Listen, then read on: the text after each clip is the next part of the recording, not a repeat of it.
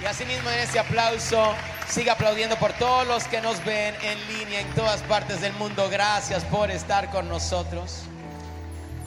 Hoy es una mañana especial. ¿Pueden sentir su presencia? Sí, no, más o menos, poquito. Pueden sentir. Su presencia está aquí. Bueno, y decía que, que había sido un mes ah, muy intenso y todavía, todavía nos falta. Es que mayo, mayo y junio son dos meses muy especiales.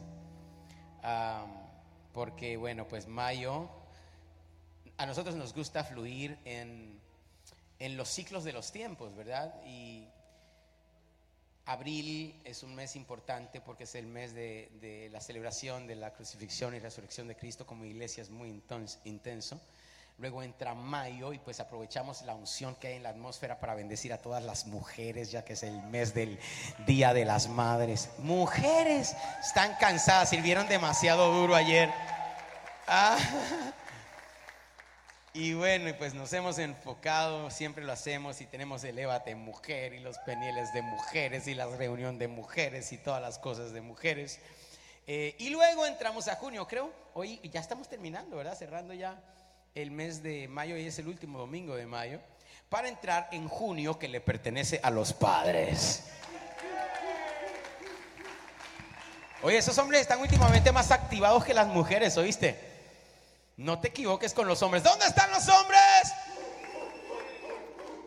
Me están convenciendo los tipos. Bien.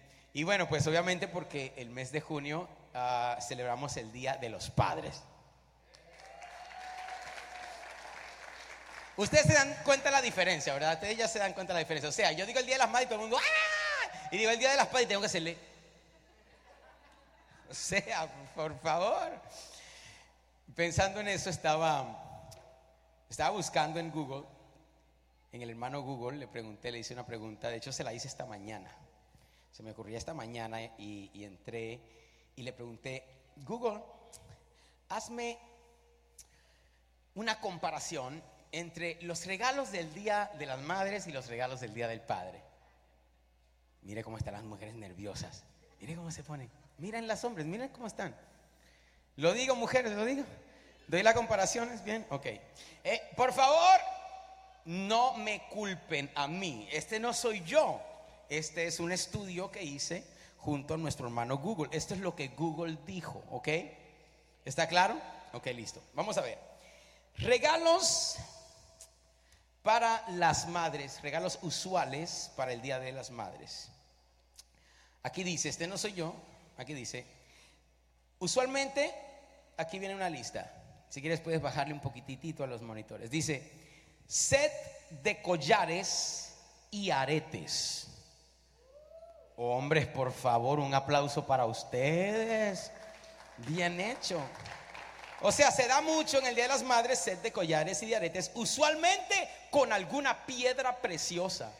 ¿Es verdad eso, Samuel? lo haces? Eh? No me engañes, no me engañes. Oro de Guyana. okay. Set de collares y aretes, usualmente con alguna piedra preciosa. Wow. Seguimos, seguimos en la lista de las mujeres. Esta es muy usual, esta es muy usual. Dice sesión de spa. Wow. Dice tratamiento de belleza. Buenas, buenas, hombres, buenas. Dice un viaje. ¿Cuántos llevan a sus esposas en algún viaje el Día de las Madres? Dice regalos artesanales, o sea, algo que le hacen con las manos quizás entre los niños y el marido porque no trabajó esa semana. Pero igual, igual, muy bien intencionado, ¿ah? ¿Sí o no? Eh, y dice cena especial. ¿Cuántos llevan a sus esposas el Día de las Madres a cenar? Ayúdenme, hombres. Los estoy tratando de ayudar, ustedes no me ayudan a mí. Ok, bueno, vamos a la comparación. ¿Listo? Vamos al regalo de la madre. Gracias. Primera en la lista, una corbata. O sea, o sea, o sea, por favor, ¿quién se pone corbatas en este mundo, ya en este tiempo? Ayúdenme, por favor. Una mujeres, ¿cómo vas a comparar una corbata con un set de collares y aretes?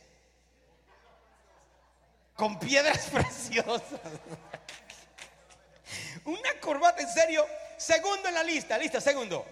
Delantal de barbecue.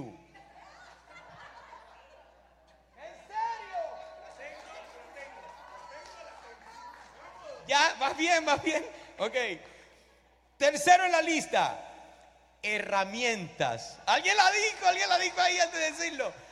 Es que los hombres se la saben, ¿verdad que sí? Es que, es que son todos los años, todos los años.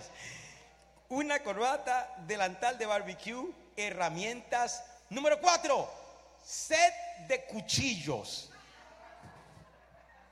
¿Pero qué nos están tratando de decir? ¿Qué nos están tratando de decir las mujeres? Bueno, ayuden, ayuden, hombre. Vamos a dejar a Google a un lado. ¿Qué más? ¿Qué más? Día a los padres, ¿qué más? Interior. No, ya. En serio, medias. Medias. O sea, un set de medias. Mi amor, feliz día del padre. Wow. Bueno, yo creo, yo creo que, que a Google le faltó poner algo. Le, le faltó poner algo. Usualmente no se regala nada.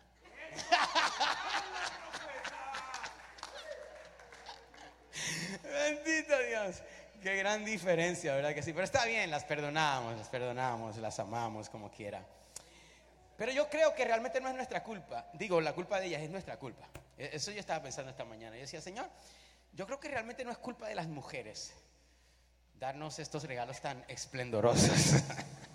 es nuestra culpa, porque no somos más específicos en lo que queremos. Mujeres, ayúdenme. Gracias, gracias, gracias. ¿Verdad? Debemos de ser quizás más específicos en lo que queremos. Más específico. Mi amor, quiero que me regales tal cosa. Eso, eso ya va a comenzar junio y yo necesito que los hombres de H2O comiencen a soñar. Eh, ¿Qué le pedirías a tu esposa? Pregunta.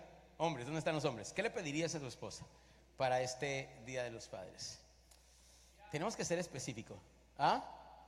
Una moto, escuché por allá, Harley Davidson. ok, ok, ok, ok, ok. Le voy a hacer otra pregunta. ¿Qué le pedirías? ¿Qué le pedirías a Dios? Como regalo. O sea, si hay un día especial, un día de celebración especial, o ni siquiera tiene que ser un día de celebración. Si Dios te dice, hijo, voy a regalarte. Pídeme, hija, voy a regalarte. Pídeme lo que tú quieras. ¿Qué le pedirías? Quiero que sacuda un poquitito a su vecino que tenga a su lado y que le diga mi tema para la prédica hoy, diga el mejor regalo. Busque por lo menos a tres personas allá atrás, allá atrás, allá atrás y dígale el mejor regalo. Gracias Padre por esta palabra que vamos a predicar hoy. Posiciónanos en el lugar que tienes establecido para nosotros y que nada ni nadie nos pueda sacar de tu voluntad. Levánteme bien arriba, bien arriba su mano. Y esta es la declaración de la prédica. Dice, esta es la palabra del Señor. Como dice, yo la creo, la recibo y la concibo en el nombre de Jesús.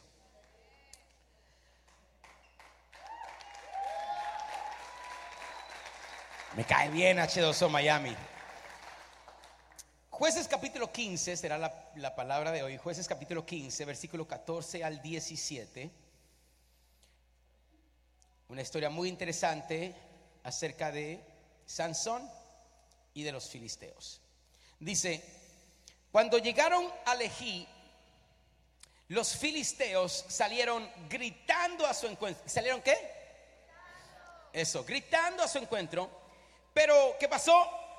El, el Espíritu de Jehová vino sobre él. Sacuda y dígale, el Espíritu de Jehová vino sobre él. Y las cuerdas que estaban en sus brazos se volvieron como lino quemado con fuego.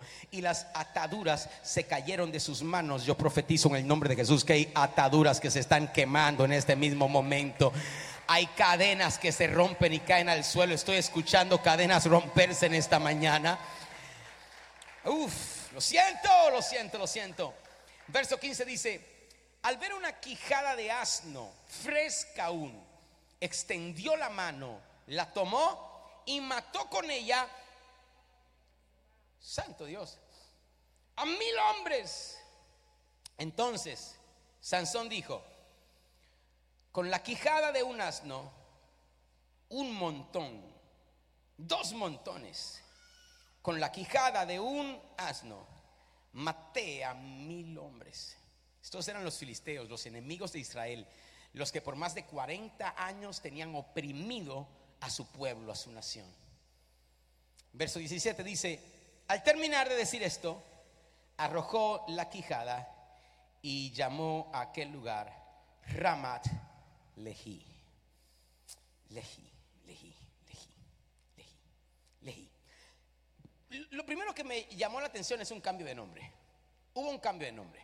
De Lehi a Ramat Lehi.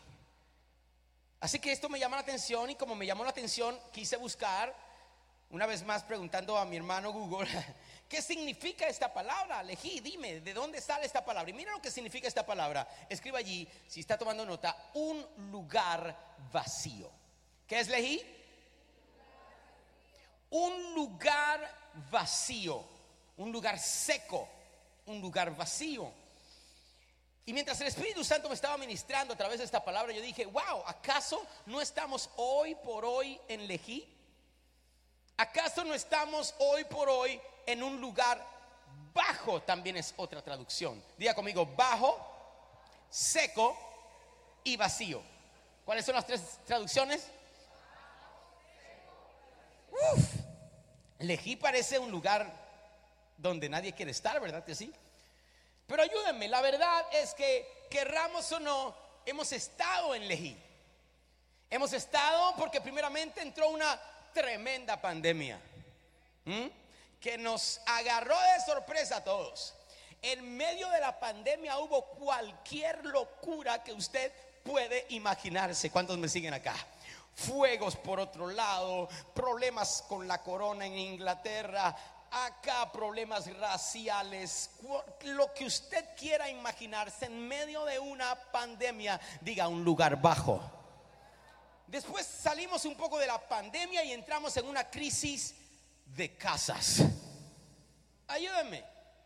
De momento no hay casas y las casas que hay están demasiado caras y suben subiendo, personas están quedándose sin lugares en donde vivir porque lo que pagaban hoy ahora le han subido la renta a 5, 7 y hasta 10 veces más, no estoy exagerando, 10 veces más de lo que antes pagaban.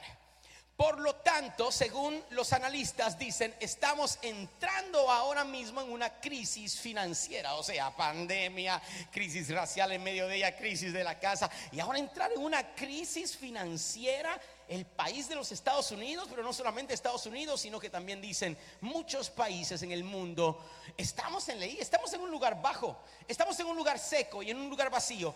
Y pareciera como que estuviese escuchando una prédica en este momento y como que usted dice, ay pastor, pero qué manera de predicar y qué manera de comenzar la prédica. No, sígame acá, esta es la buena noticia. En el lugar seco, en el lugar bajo, en el lugar vacío, es el lugar de tus mejores oportunidades. Sígame acá.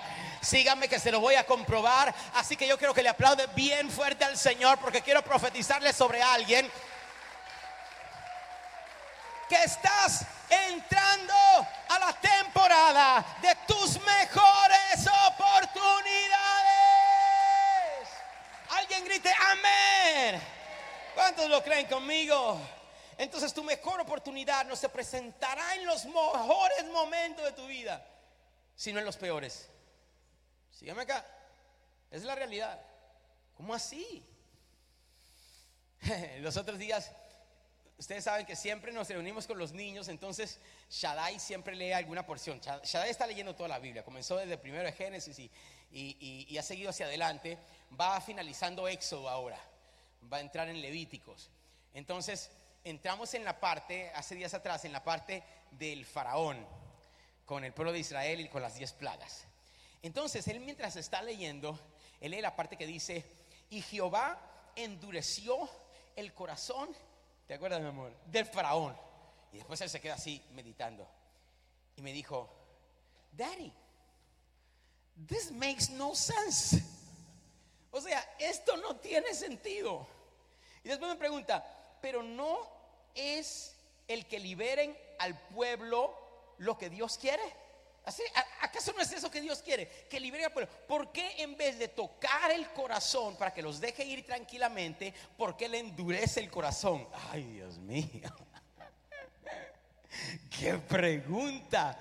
Pero claro, como yo he vivido lo suficiente, sé muy bien la respuesta. Y le dije, hijo mío, es que así actúa nuestro Dios. O sea, nosotros le servimos a un Dios que espera que todo esté desordenado y vacío para crear las cosas más hermosas. Esa es la clase de Dios que nosotros servimos. Le servimos a un Dios que espera que haya que haya una matanza internacional de niños para traer a su hijo a la tierra. Esa es la clase de Dios que servimos. La clase de Dios que servimos reconoce que es en los peores momentos que Él se lleva la mejor gloria. Oh, yes. Y yo quiero declarar sobre alguien que está aplaudiendo ahora que en este momento de crisis solamente créele a Dios para que veas lo que Dios está a punto de hacer en tu vida, porque Él se llevará la mejor de gloria. Sacude a alguien y dile, el profeta está hablando de mí.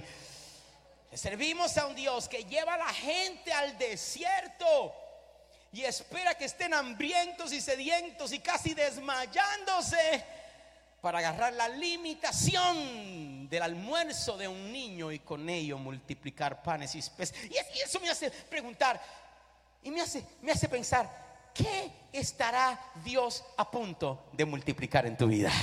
¿Dónde, ¿Dónde están la gente que han estado pasando por algunos desiertos? Yo no sé si estoy predicando en la iglesia correcta en esta mañana.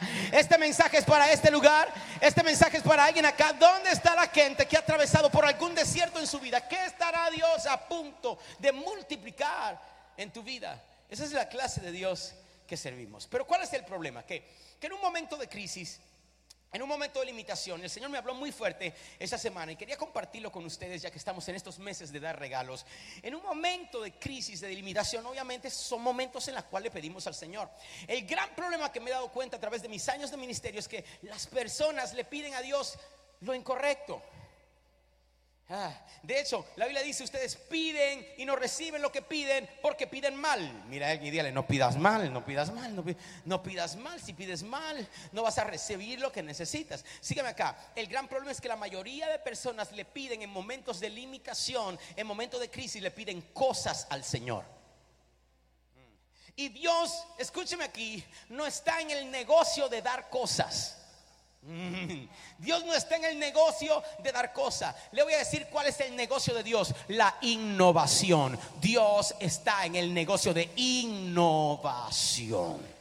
Yo sé que usted quedó medio perdido con eso, pero nada más así como que para pretender aplauda como que entendió lo que le acabé de decir. Yo le voy a explicar ahorita.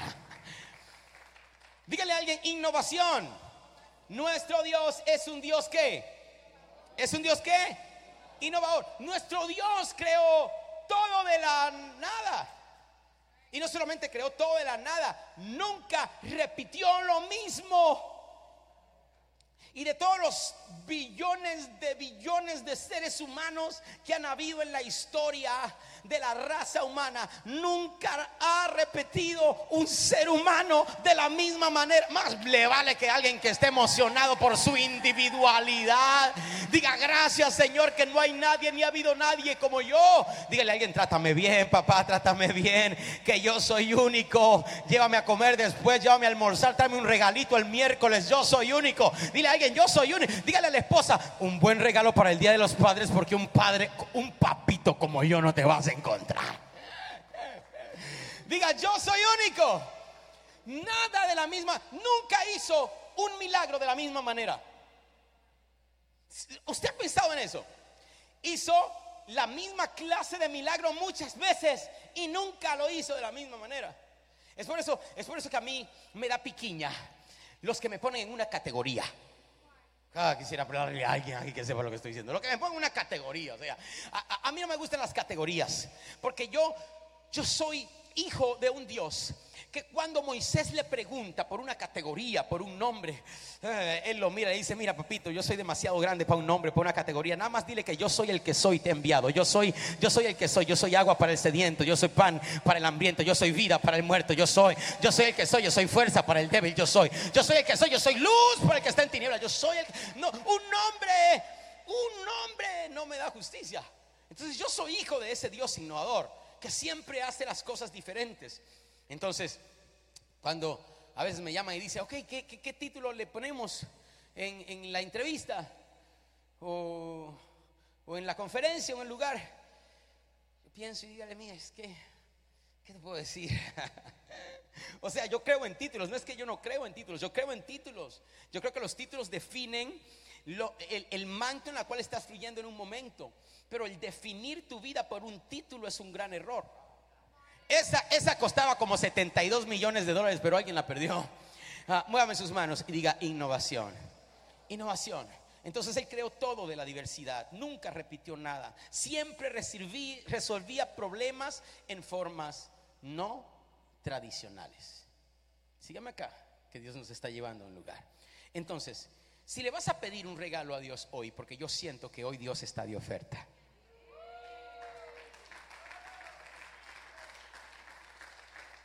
Pídele, diga conmigo, el regalo de la innovación.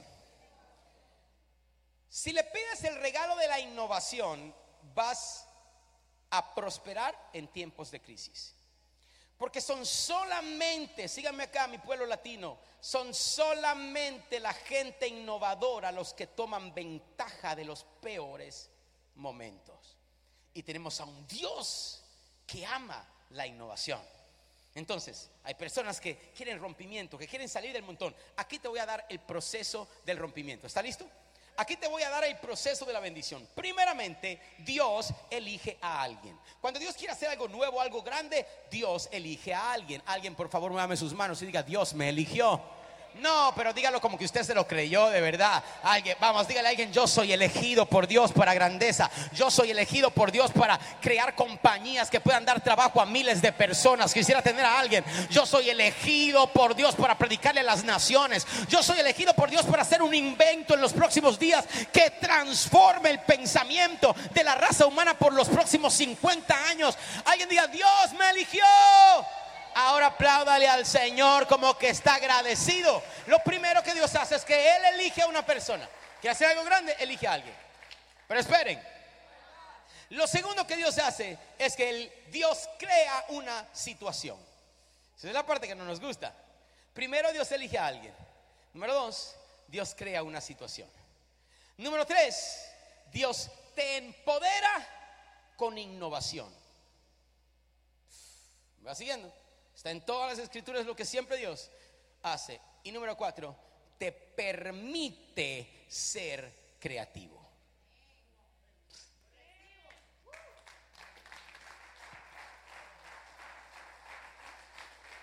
Dios no va a hacer las cosas por ti. Es por eso que elegí muy bien mi lenguaje y quise decirte, Dios te permite ser creativo. Ayúdeme. Número uno, diga, Dios elige a alguien. Número dos, crea una situación. Número tres, me empodera con innovación. Número cuatro, me permite ser creativo. Y es lo que está pasando en la historia que leímos. Dios escoge a Sansón. Lo escogió desde antes de que él naciera. Eso es lo que la Biblia dice, lo que conocen la historia de Sansón. Desde antes de que él naciera, Dios lo escoge. Lo apartan para Dios. Pero lo segundo que Dios hace es que Él crea una situación. Y esta situación llevaba algunos años. A veces las situaciones que Dios crea toman mucho tiempo, no porque Dios quiera que estemos mucho tiempo en la situación, sino porque no nos empoderamos con innovación lo suficientemente rápido. Los perdí o me siguieron. Esta situación tenía muchos años. Los filisteos se habían levantado, habían oprimido al pueblo de Israel por varios años. Pero número tres, Dios empoderó a Sansón con innovación. Y estaba esperando que Sansón pudiera moverse bajo esta poderosa unción. Vamos a verlo rápidamente. Vamos a verlo parte por parte. Versículo 14, una vez más, dice, cuando llegaron a Lejí, ¿qué significa Lejí? Lugar vacío, bajo, seco. Cuando llegaron a este lugar de crisis, mm, mira lo que ocurre en Lejí. Esto siempre ocurre en Lejí, siempre ocurrirá allí. Ayúdame a leerlo. ¿Lo pueden leer? Cuando llegaron a Lejí, los filisteos, esto es lo primero que va. ¿Me puedo acercar un poquitito a ustedes? Quiero profetizar en este día. Vamos a ver dónde está la gente que mueve las aguas. Cuando llegan a ley, lo primero que ocurre, y esto siempre ocurre una y otra vez, es que, léanlo, ¿qué fue lo primero que pasó otra vez? Pónganlo ahí el 14. Gritaron, gritaron fuerte. El enemigo siempre te gritará en el lugar más bajo. Alguien sabe lo que estoy diciendo. El enemigo esperará tu lugar más bajo para gritarte. Porque ¿qué es lo que quiere hacer? Él sabe que si te mantiene en tu lugar bajo, vas a necesitar primeramente innovación vas a necesitar dominio propio para entenderlo y para desarrollarlo. Y vas a necesitar disciplina para aplicar la innovación que viene. Por lo tanto, todo esto tiene que estar desarrollado bajo la plataforma de la motivación. Si no estás motivado, ¿cómo lo haces? Así que lo primero que va a hacer el enemigo es desmotivarte gritándote en el lugar bajo. No puedes. No eres nadie. ¿Qué te ha creído? ¿Por qué lo intentaste de primera instancia? ¿Qué te creíste? Ahora mira lo que está pasando. Es que nunca tienes tiempo. Es que nunca aprendes. Es que siempre haces lo mismo. Siempre el enemigo vendrá a gritar en el lugar bajo. Pero he venido como profeta de Dios a darte un mandato. Déjalo que grite. Quisiera tener a alguien acá. Déjalo que grite. Que todo está fríamente calculado. ¿Dónde está la gente acá? Sacuda a alguien y dígale que grite. Porque el que grite es una señal. Es más, te lo voy a mostrar. Veamos lo que dice después. Verso 14 dice, cuando llegaron a Leí, los filisteos salieron gritando a su encuentro. Pero ¿qué pasó? Pero el espíritu de Jehová vino o sea, el Espíritu de Jehová está esperando que el enemigo grite para venir sobre ti. El que el enemigo grite es solamente una señal. Mm, my God. Y muchas veces el enemigo grita a través de los diagnósticos médicos. Habrá alguien que pueda aplaudirle al Señor que sepa que es en los momentos en los cuales Dios hace las mayores cosas. Oh Espíritu Santo. Y Dios está haciendo algo en tu corazón en este momento. Gracias Señor. Apláudale al Señor bien fuerte. Vamos, ¿dónde están los profetas en este lugar que puedan hablar las lenguas del Espíritu?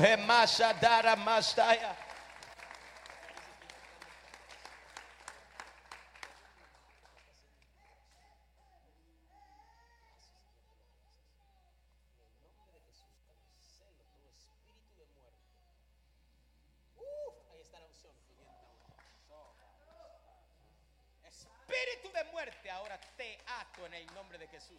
Quisiera tener algún profeta que se levante conmigo ahora. Sueltas el destino de este hombre. Vamos por 22 segundos. Alguien comienza a interceder porque hay una unción especial en todo este lugar y el enemigo está gritando, pero el Espíritu Santo está empoderando. Oh, yes, yes, yes, yes, yes, yes, yes, yes, yes, yes, yes.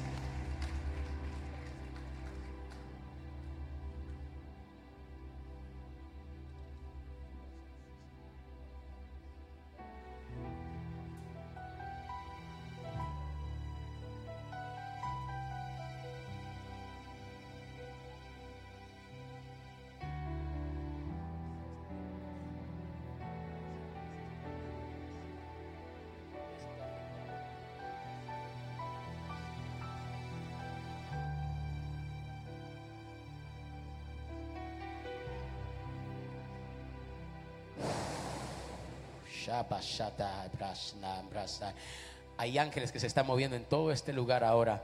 Que hay muchas personas a las que el enemigo le ha estado gritando en estos últimos días. Pero el Espíritu de Jehová, ah, el Espíritu de Jehová estaba esperando ese preciso momento.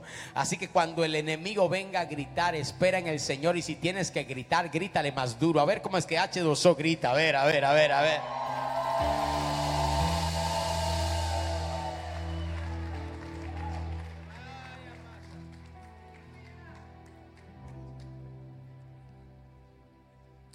Venido antes? ¿Acá? ¿Tu tercer domingo? ¿Tu tercer, un aplauso, por favor, su tercer domingo.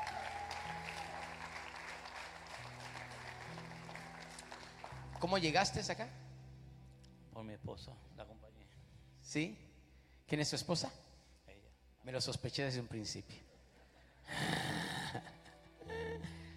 Uh, gracias, Señor. La unción de hijos. Uh, ruptura, rompimiento. Ah, está fuerte la unción acá. Cuando el enemigo grita, el espíritu viene. Mire cómo trabajan las cosas. Y ustedes preocupados, el espíritu te empodera en el momento del grito. ¿Acaso eso no fue lo que pasó con David y Goliat? Por 40 días, dice la Biblia, Goliat salía todos los días a gritar, ¿quién viene en mi contra? Y el escudero de Goliat gritaba, ¿quién podrá contra él? Y le decía, tiene seis dedos, mide tanto de altura, desde niño es empoderado en la batalla, ¿quién podrá? Todo el mundo estaba lleno de temor, pero cuando más gritaron, Jehová levantó al menos indicado de detrás de la montaña cuidando las ovejas para decirle, tú te atreves a gritar y tú no sabes que tú vienes contra mí con espada y con lanza y con jabalina, pero yo vengo contra ti. Si tú gritas, yo grito más duro. En el nombre de uno que es mayor que tú, más grande que tú, más poderoso que tú, sabe más de batalla que tú, yo vengo contra ti en el nombre del Señor. Yo te venceré y sabrá toda esta congregación. Yo profetizo que tus vecinos se enterarán de tu prosperidad en tus momentos más difíciles. Alguien aplaude al Señor porque hay alguien que está haciendo, está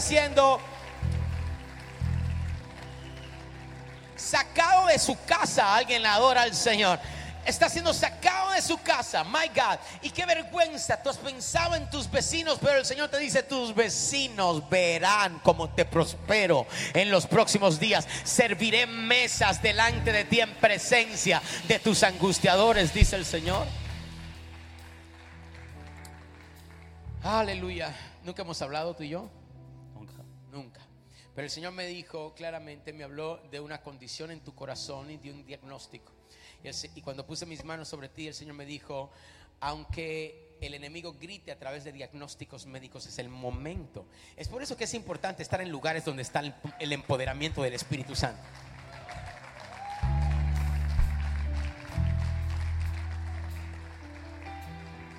O sea, irse a comer hot dogs a un parque tiene su lugar y tiene su momento. Pero es un gran error escoger estar en un lugar de la unción del Espíritu Santo para irse al parque. Porque tú no sabes cuál es el día que Dios ha preparado para ti.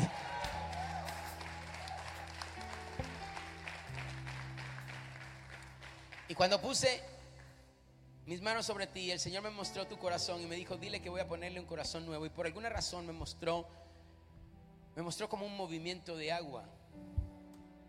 Mm, ¿Tiene sentido lo que te digo? Sentido completo. ¿Por qué? Porque tengo agua en el corazón. Retengo el líquido.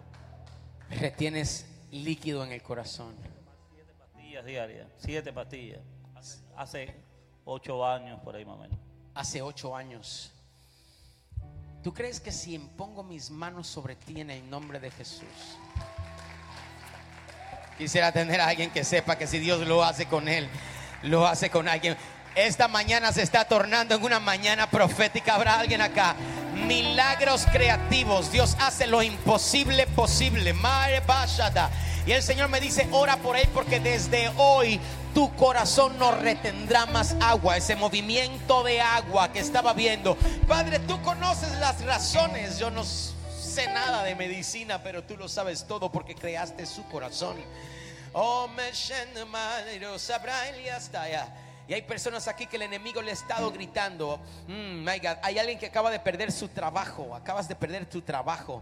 Y has estado diciendo, ¿qué voy a hacer ahora? ¿Cómo voy a mantener mi familia? Has estado aplicando y no sabes qué hacer porque ni siquiera tienes papeles. Quisiera tener a alguien acá.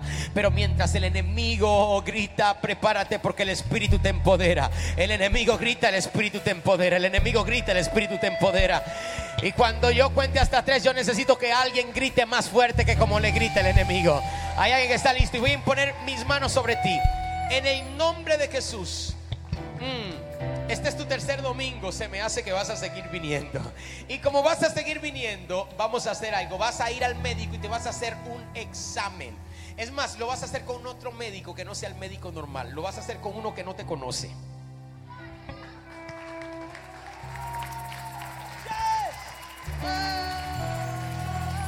¿Ah? El médico fue en Las Vegas y ahora estoy aquí en la Florida. El médico fue en Las Vegas y ahora, ah, viste, Dios tiene todas las cosas fríamente calculadas. O sea, vivían en Las Vegas y ahora están aquí. Ah, bueno, un nuevo médico. Y el nuevo médico le vas a poner a hacerte todos los análisis y después vas a venir a H2O a testificar lo que Dios ha hecho con tu corazón en el nombre poderoso. de- ¿Hay alguien que está listo para gritar más fuerte que el enemigo? Uno, dos, tres,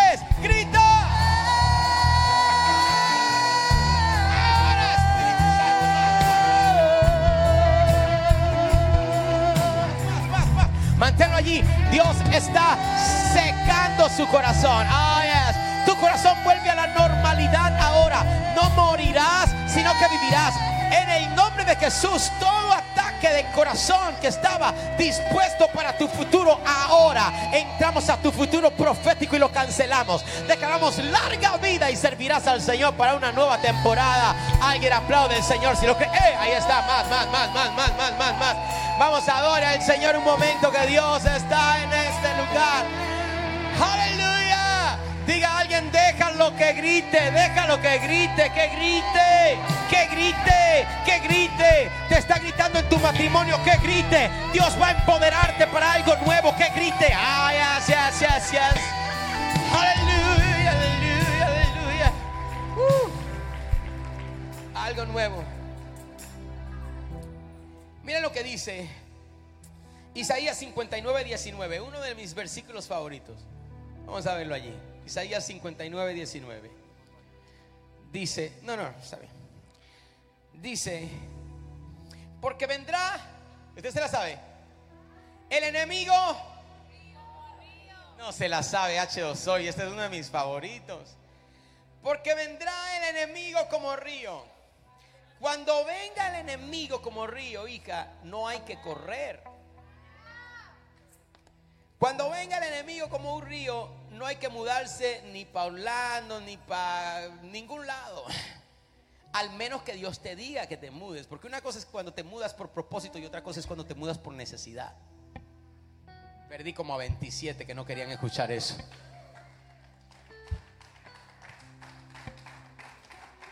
Nunca te mudes por necesidad.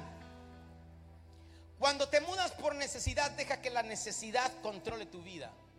Cuando te mudas solamente por propósito, es el propósito el que se establece. Has decidido bien. Verás lo que hago, te dice el Señor. Porque cuando grita la situación, el Espíritu Santo, vendrá el enemigo como un río. Termínelo, por favor. Más el Espíritu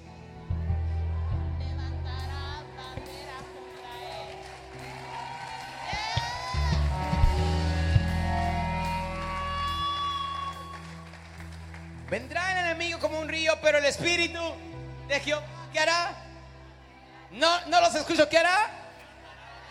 Vamos, vamos, mueva la bandera, mueva la bandera. Levanta la bandera.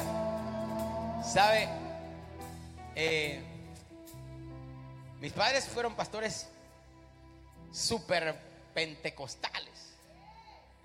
Toda su vida, así que yo me sé todos los coritos, todos me los sé. Vendrá el enemigo como río. ¿Te acuerdas de Samuel? Vendrá el enemigo como un río. Pero Jehová levanta la bandera. Pero Jehová levanta la contra él. Levanta la Entonces esta es la parte del fuego en la cual todo el mundo, eh, todo el mundo salía corriendo. Levanta la bandera, levanta la bandera, levanta la bandera. Ahí todo el mundo salía corriendo. Qué tiempos tan bonitos, ¿verdad? Me encanta. Pero lo que quiero decir es esto. Levantar la bandera. Yo no sé por qué nos emocionamos tanto con levantar la bandera. No, en serio, en serio. O sea, Señor, si el enemigo viene contra un- como un río contra mí, levántale una bomba atómica. Ayúdame. O sea, ¿quién está conmigo? Levántale un ejército. Levántale una artillería, no sé, levántale, levántale un arma de alta potencia, un fusil, una espada de fuego. Qué sé yo, una espada regular por lo menos, Señor, pero levántale algo cuando el enemigo venga. Pero le vas a levantar bandera, en serio. Le vas a levantar bandera. Y me quedé pensando esta semana, ¿por qué el Señor en vez de levantarle una artillería le levanta bandera? Y el Espíritu Santo me habló y me dijo, lo que pasa es que la bandera es contra el enemigo, pero es para ti. Perdí a alguien, ok, te voy a explicar. La bandera se levanta contra el enemigo, pero la bandera no es para el enemigo. Es un estandarte. Los estandartes señalaban qué clase de ejército es el que estaba a punto de salir en contra de las tropas enemigas. Se levantaba una bandera, salía. ¿Lo, lo ha visto en las películas? ¿Lo han visto? Se levanta la bandera, sale el tipo de ejército. Lo que declara la bandera es tu potencial. Alguien la agarró. Lo que declara la bandera es tu innovación. Y el gran problema es que mucha gente está esperando que el espíritu destruya al enemigo. Y no es lo que dice ahí. Lo que hace el espíritu es empoderarte. Cuando te empodera, el Señor te dice, ahí está, es tuyo. Es por eso que David dice, Jehová te entregará hoy en mis manos. Y no, nadie está leyendo su Biblia últimamente. Ayúdeme. ¿Y qué pasará? Y yo, ¿cuántos estarán en la victoria del Señor en estos próximos días? Apláudele por lo menos por 20 segundos. Pero ¿qué necesitamos? Levántame sus manos arriba, arriba, arriba, pues se me va el tiempo muy rápido. Diga, Dios. Pero dígaselo con mucha fe, diga, Dios, abre mis ojos.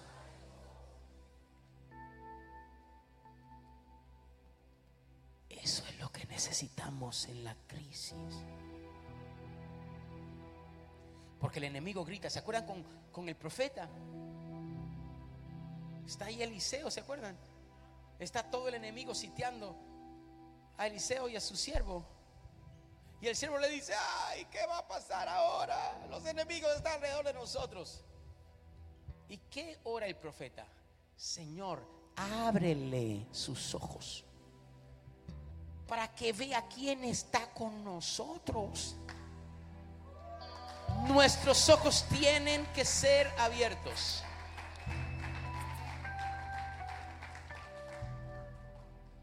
Entonces, cuando el Espíritu del Señor viene sobre Sansón, él ve algo y lo usa en una forma no tradicional para resolver un nuevo problema. Us, dije algo ahí. Diga, Dios lo empodera para ver algo tradicional y usarlo en una forma no tradicional para resolver un nuevo problema. No, el que la agarró, nada más el que agarró esa no tiene que escuchar ya el resto de la pre, ya, ya se llevó todo. ¿Qué vio? ¿Se acuerdan qué fue lo que vio? Versículo 15. Vio un burro muerto, un asno. Vio un asno muerto allí tirado. Y en el asno muerto le vio la quijada. Dice ahí, al ver qué? Una quijada de asno. Aún fresca, estaba acabadito de morirse el tipo. Una quijada de asno aún fresca. Extendió la mano y la tomó. Esta es mi pregunta. Cuando ves a, a este animal, cuando ves esto, cuando miras esto, ¿qué ves? Ves solamente un burro muerto.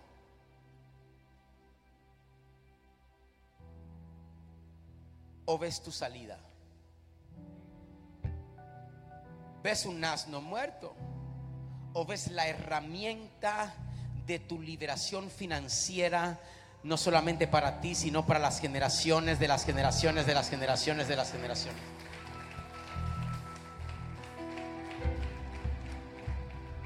Pero ¿saben por qué no vemos correctamente? Porque esta es la paradoja de la innovación. ¿Tienen dos minutos más? ¿Les puedo enseñar por dos minutos más? ¿O se- ¿Seguro? Esta es la paradoja de la innovación. Los que toman nota, escriban. Primera paradoja de la innovación es que todo lo que Dios creó, todo todavía está aquí. Todo lo que Dios creó está aquí. Número dos, no hay nada Gracias por leer tu Biblia, mi amor. Tenemos que, hacer más estudios teológicos aquí en H2O. Vamos a hacer un mandato de lectura de Por 365 días. Ok. No hay nada que nuevo debajo del sol. Eso es una paradoja. Porque Dios te está haciendo hacer algo nuevo, pero no hay nada nuevo debajo del sol. Tercera paradoja. Todo lo hecho, mira aquí, aquí, aquí, aquí viene.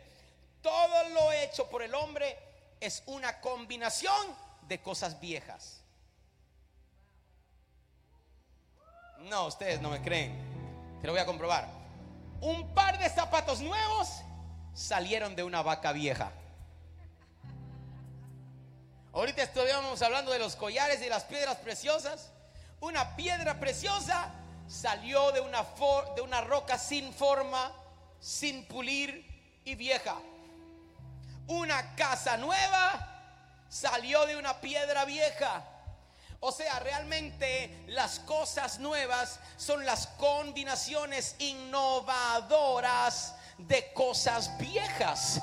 El problema, alguien la está agarrando y está siendo empoderado en este momento. El problema ya sé en la siguiente pregunta. ¿Cómo ves lo que está al frente de ti? ¿Lo ves como una piedra vieja o lo ves como... Eh, Es que, es que hay gente que le está pidiendo al Señor mesas y le está pidiendo al Señor, le está pidiendo al Señor sillas y le está, y le está pidiendo sofá y de momento el Señor lo que te da es un árbol y te dice, ahí está papito, vamos. Sé innovador y saca lo mejor de lo que te estoy dando. ¿Cómo ves tu problema? Entonces cuando cambiamos la perspectiva, vamos, alguien diga, Señor, abre mis ojos. Cuando cambiamos la perspectiva, entonces cambia nuestro destino. Porque muchos de ustedes se están quejando y alguien allí se está quejando de que lo votaron del trabajo, papá. No te quedes de que te votaron, es tu oportunidad de abrir tu propio negocio. ¿Cómo ves? ¿Cómo ves lo que se murió? ¿Cómo lo ves? Es tu herramienta mejor. Entonces la innovación no está, uh, hágase esto conmigo y diga, la innovación no está alrededor de mí. ¿Sabe dónde está la innovación? En medio de tus oídos, de tus orejas, tus ojos. La manera de ver las cosas. Dios te está diciendo cómo estás viendo las cosas. Cómo estás viendo la crisis que estás enfrentando, que estás a punto de enfrentar. Porque ojos que miran son comunes, pero ojos que ven son inusuales.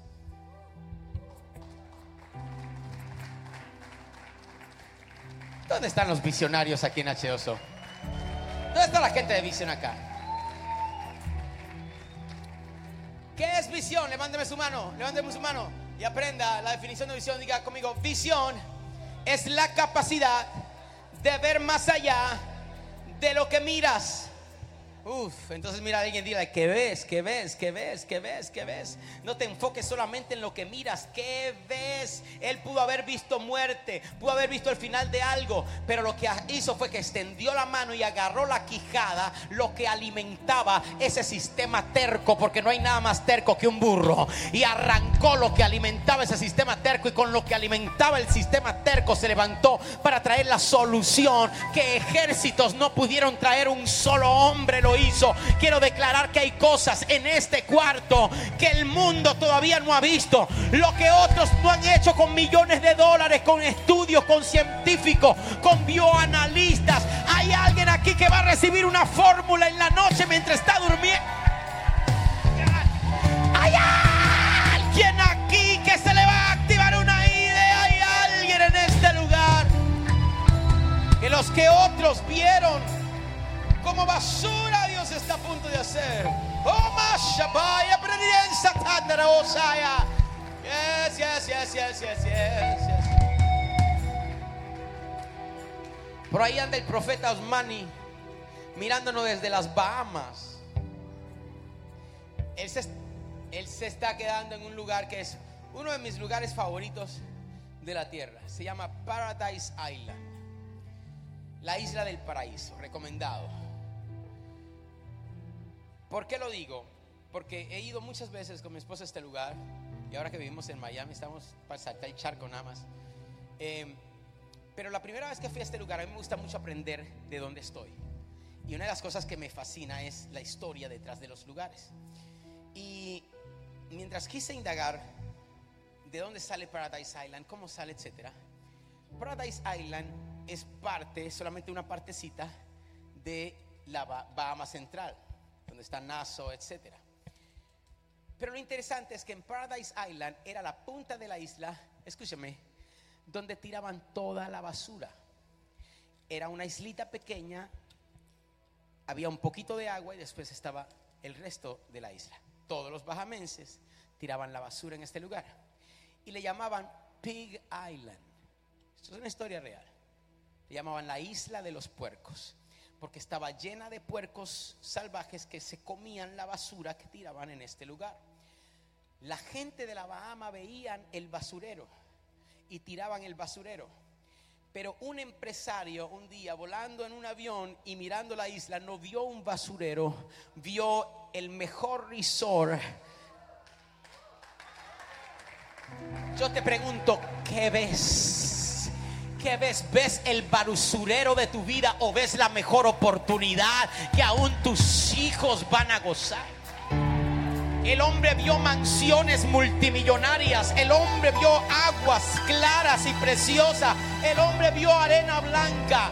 Y le hizo una oferta al gobierno y se la vendieron a precio de gallina flaca porque ellos veían basura, pero él veía algo más. ¿Qué ves? Te dice el Señor.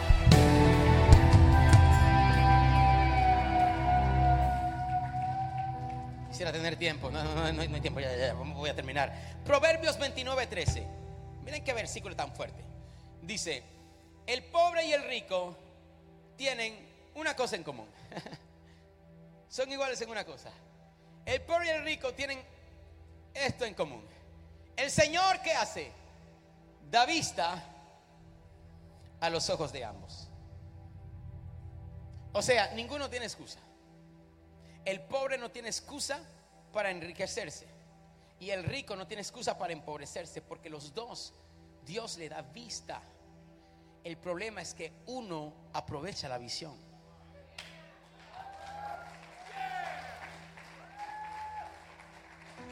Levántame tus manos porque te estoy hablando de innovación.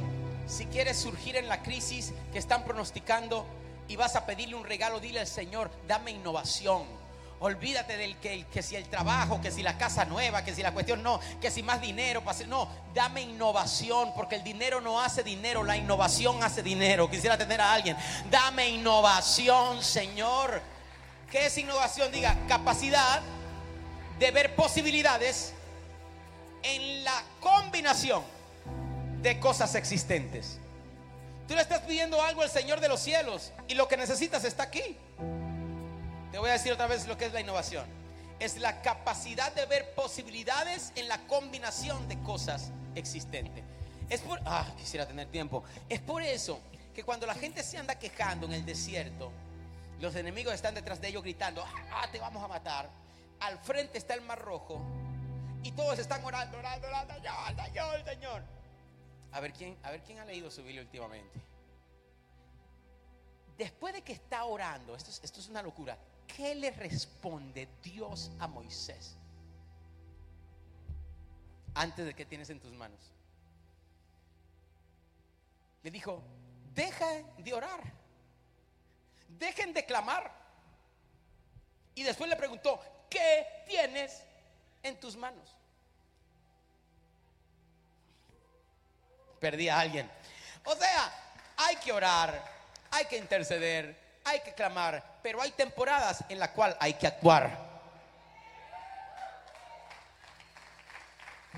Y tu problema es que sigues esperando el momento correcto para actuar y el momento correcto nunca vendrá. El momento correcto es ahora, es este el presente, es en este mismo tiempo que Dios quiere. Y te dice, ¿qué tienes en tus manos? Vamos, véase su mano, véase su mano.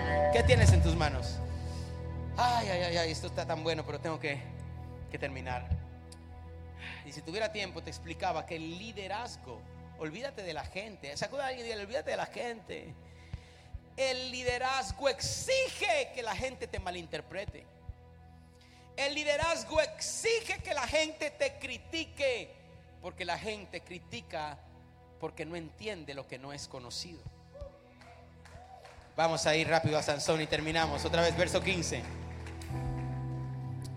¿Qué fue lo que hizo? Dice, al ver una quijada de asno fresca aún, extendió las manos, la tomó y mató con ella a mil hombres. Entonces Sansón dijo, con la quijada de un asno, un montón, dos montones, con la quijada de un asno maté a mil hombres. ¿Está listo para el final? ¿Seguro? Al terminar, está bien mi amor, ya casi llego. Calienta la comida, métela al microondas. Yo tengo hambre también, ya casi terminamos. Aquí viene. Dice, al terminar de decir esto, ¿lo están leyendo? ¿Qué hizo? No, no, no, no, ustedes están bromeándome. Romel, tú me estás bromeando a mí. ¿Qué fue lo que hizo? Yo sé, así yo supe, así yo me di cuenta que Sansón no era venezolano. Yo dije, este tipo, este tipo no es guaro, ni es chamo, este tipo no. Así yo supe que Sansón no era cubano. Yo supe que Sansón no era latino. O sea, si hubiera sido yo y hubiese arrancado esa quijada y mato mil hombres con una quijada, papá, lo primero que hago es que le pongo un nombre y la vendo en Amazon. Hago un negocio, Sansonite. La quijada matadora. O sea, esto funcionó. ¿Qué hacemos? ¿Qué hace- Ay, Dios mío, no me hagan hablarle a los evangélicos. ¿Qué hacemos los evangélicos cuando algo funciona? Los evangélicos le crean un altar a esa cuestión. Una manera de hacer algo, un dogma, una cosa, un altar, le crean templos. Es que, es que eso es religión. La religión es crearle altar a maneras y formas que funcionaron en otros tiempos. Quisiera tener a alguien que, que le pueda hablar hoy directa y claramente. Eso es religión. Qué, hubiéramos hecho nosotros como latinos? No, hombre, hubiéramos vendido esa cuestión hasta, hasta, que, hasta que se acabe el último burro de Genezaret. Vamos, dígame la verdad. Pero ¿qué hace Sansón? Se atrevió a mirar, ese es, ese es un líder innovador, que se atrevió a mirar algo que funcionó en un momento y pueda reconocer que bendito Dios porque funcionó, pero este método no me llevará al lugar donde yo tengo que ir próximamente. Así que voto lo que me funcionó en este tiempo y digo, Señor, para mí no es el método, para mí es tu empoderamiento y donde quiera que vaya voy a vencer, voy a ser victorioso, voy a ganar, voy a prosperar, no por lo que tengo en mis manos, sino por lo que veo en mi vista. ¿Habrá alguien que me tenga aquí? Yes, yes, yes, yes. Yo profetizo en el nombre de Jesús. Se te abren los ojos de tal manera que no habrá límite, no habrán techos sobre tu cabeza.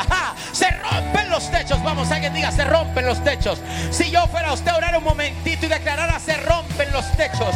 Yes, se rompe la limitación. Diga, no hay limitación. Diga, no hay problemas. Diga, hay oportunidades. Ahora celebra por las oportunidades que Dios está dando. Vamos.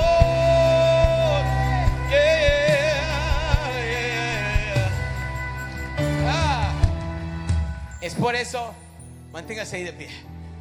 Termino ya. Que si se sientan, le predico media hora más. Es por eso que Jesús odiaba la religión. O sea, cuando a mí me hablan de religión,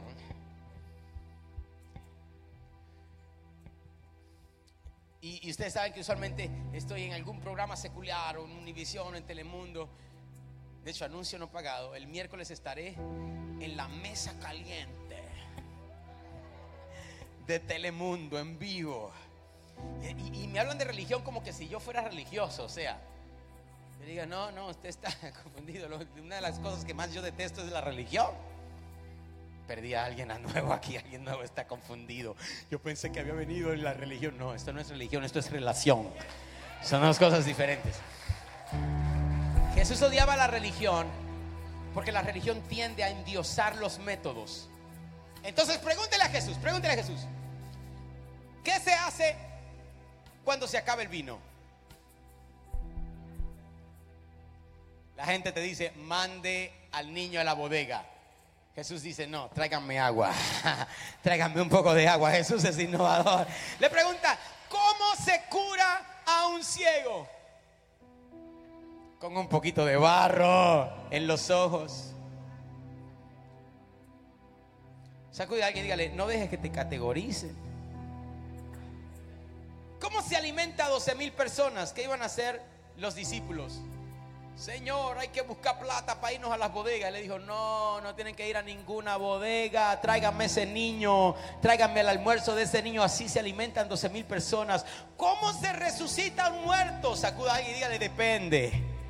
Depende cómo te sientas ese día. Un día le vas a decir a la cueva, Lázaro, sal fuera. Otro día vas a tocar el féretro del niño de una viuda y le vas a decir, levántate.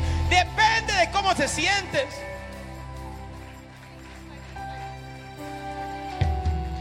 Escúcheme, yo he visto grandes. ¿Me puedo confesar un momentito? Una segunda más. Yo he visto grandes milagros. Yo he visto dedos salir. eh, he visto piernas crearse, ojos donde solamente ha habido hueco. Yo he visto oro caer. Yo he visto. ¿Qué les puedo decir? El agua convertida en vino varias veces. ¿Sabe una de las cosas que más detesto? Es cuando yo llego a un lugar y quieren, o que yo convierte el agua en vino. Perdí a alguien. O que yo ore para que hay profetas que hoy queremos ver oro. O que ore para que haga una, una manera de una forma que me vieron hacer en algún momento. ¿Sabe por qué lo detesto?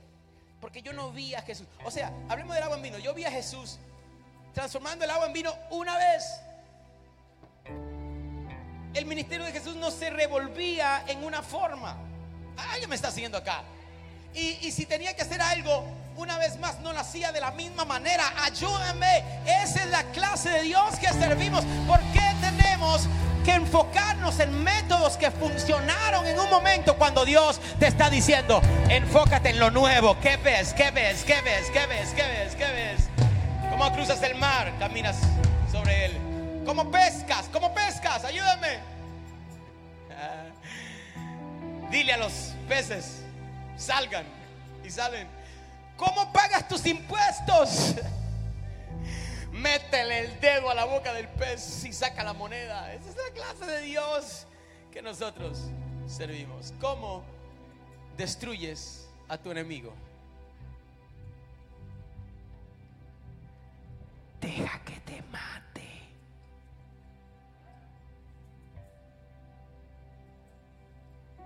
Perdí a alguien aquí. ¿Cómo es Jesús destruyó a su enemigo? A través de la crucifixión. Jesús toma los métodos convencionales y te da un giro de 180 grados y te muestra que Dios, sus misericordias son nuevas cada.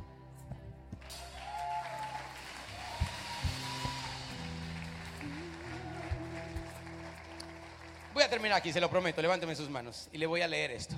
Características de un líder innovador, y esas son la gente que estamos profetizando aquí en HOSO. Un líder innovador cree que nada es imposible. ¿Dónde están? Hay cinco nada más, ok. Un líder innovador cree que no hay una sola manera de resolver ningún problema. ¿Dónde están? ¿Dónde están? Un líder innovador nunca se rinde a la limitación. Los líderes innovadores no le tienen miedo al fracaso. ¿Dónde están? Ayúdenme. Los líderes innovadores están dispuestos a probar cualquier cosa, aunque sea una sola vez que no sea pecado. Los líderes innovadores desafían su propio éxito. Levántame tu mano, quiero declararte. El peor enemigo de tu éxito futuro será tu éxito presente. Ah, los perdí. Sigo, sigo, sigo. Los líderes innovadores piensan en cosas que nunca existieron. Los líderes innovadores desafían la tradición. Padre, danos una iglesia innovadora. Danos una iglesia punta de lanza. Danos una iglesia que se atreva a hacer cosas que nadie jamás hizo para ver cosas que nadie nunca vio. Danos una iglesia de elevación. Aleluya. A ver si se acuerdan el texto. Leí, Sansón lo cambió bajo la dirección del Espíritu Santo al final el nombre. ¿Se acuerdan del nombre? ¡Ey! Pero qué buenos estudiantes tenemos. Ay, ayúdame, ¿cómo es? Ramat Lehi. ¿Sabe qué significa Ramat Lehi? Elevación. Lugar elevado. A través de la innovación, Sansón pudo transformar el lugar seco, bajo y vacío en un lugar elevado. ¿Te atreverás a hacerlo por ti? Pero es que pastor, esto predique para alguien más porque yo no tengo papeles. Yo he visto gente sin papeles que han sido los próximos millonarios de una nación sin tener que esa. Déjate de las excusas.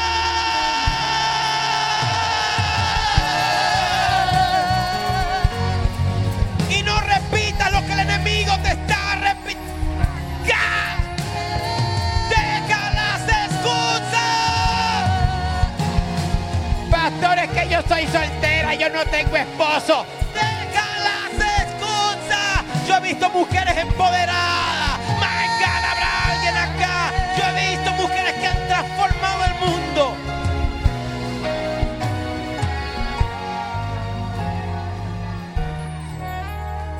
Este, este es un anuncio no pagado para las mujeres. ¿Dónde están las mujeres?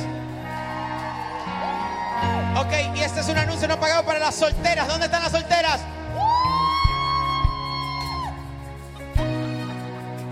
Con micrófono y todo, amplificación. Este es un mensaje. El que tenga oído, oiga. Un mensaje al inconsciente. Escúchame, mujeres. ¿Sabe que Dios demostró a través de Jesús? Que mandó al ángel Gabriel. Y cuando le dice, tú serás empoderada, serás bienaventurada entre todas las mujeres. Oh my God, quisiera tener a alguien. ¿Sabe cuál fue la respuesta de María? La misma respuesta que tienen muchas de ustedes solteras. Pero ¿cómo esto será, Señor, si no conozco marido? ¿Sabe que el Señor le demostró a María que no se necesita un hombre para ser bienaventurada?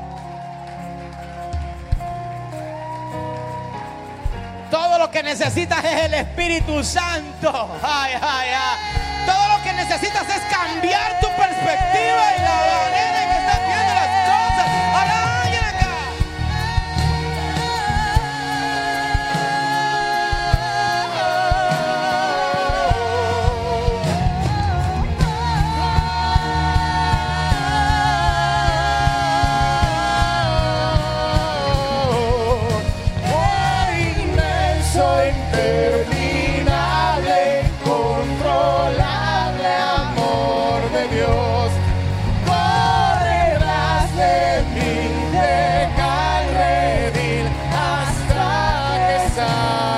corazón.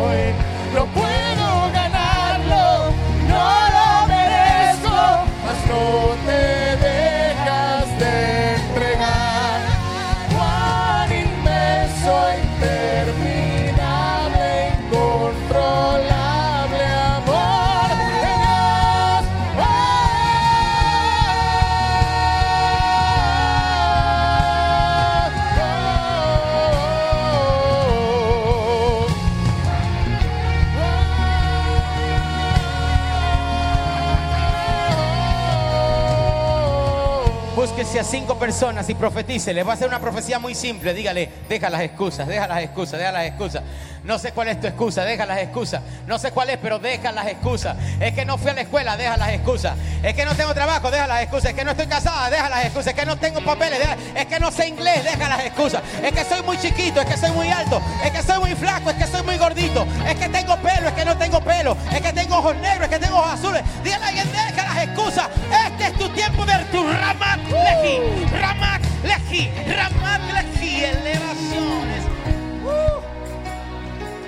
Profetizo que la crisis será el mejor momento de tu oportunidad. Y lo que muchos están declarando como crisis será el momento en que tendremos los primeros millonarios de H2O Miami.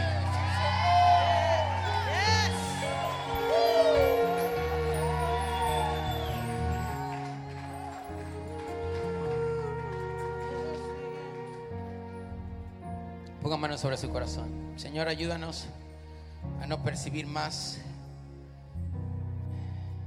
algo muerto como el final. Ayúdanos a ver el potencial de lo que ha acabado. Ayúdanos a no aferrarnos de temporadas pasadas ni de personas pasadas.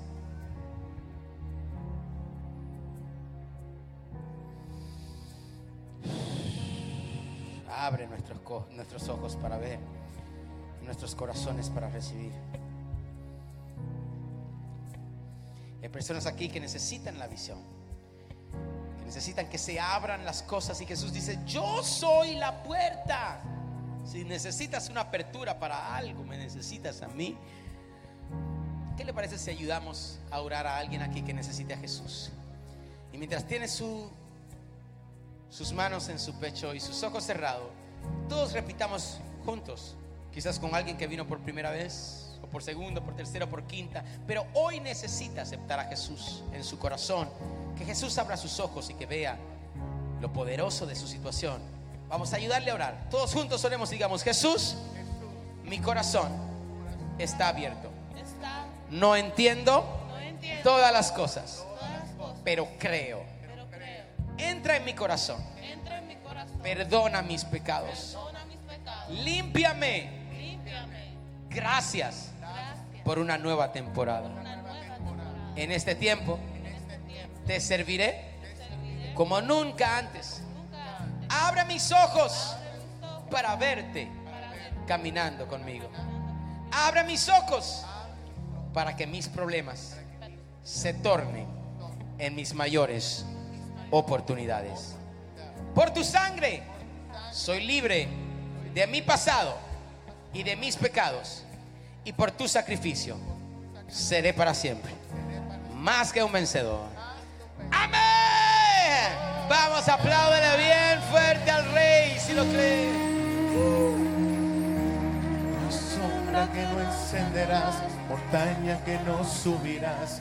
Levanten sus manos otra vez. Los que han venido por primera vez, por primera vez, primera vez. Gracias, gracias, qué bueno. Primera vez, primera vez. Qué lindo, qué lindo. Un aplauso otra vez a ellos, por favor.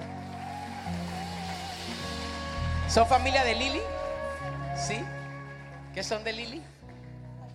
Sobrina, qué bien, qué bueno. Qué lindo. Lili es una mujer muy amada. Como que vi su rostro ahí en algún lugar. Aleluya. Por ahí anda Lili, chiquitita, pero, pero siempre notable. Mírala allá atrás. Ah, qué bendición. Gracias por venir. Esta es su iglesia. Aquí no, aquí no tenemos membresía.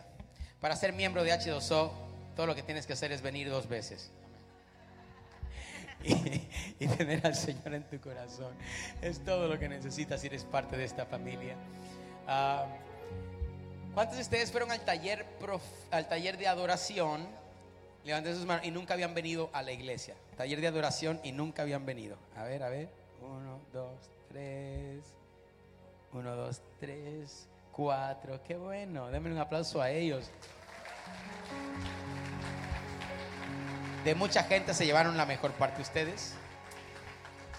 Eh, este domingo que viene vamos a seguir esta gran misión de ver a Jesús haciendo todas las cosas. Ponga manos sobre su corazón una vez más. Señor, y te damos gracias por cada palabra que has soltado en este lugar. Porque como dice esta canción, esta adoración, tu amor nos alcanza en cualquier lugar. En los lugares más bajos, tu amor nos alcanza. En las crisis más difíciles, tu amor nos alcanza. Toda persona que ha venido enferma en el nombre de Jesús va a irse sano. Todas las personas que vinieron con crisis emocionales en el nombre de Jesús van a irse empoderados por tu Santo Espíritu. Y yo declaro que mientras cantamos una vez más esta canción, se sueltan los mayores milagros en este lugar. Se abre nuestro entendimiento para recibir una temporada de empoderamiento mientras otros se quejen, nosotros estaremos celebrando. Si lo crees, H2O, vamos, declara fuerte.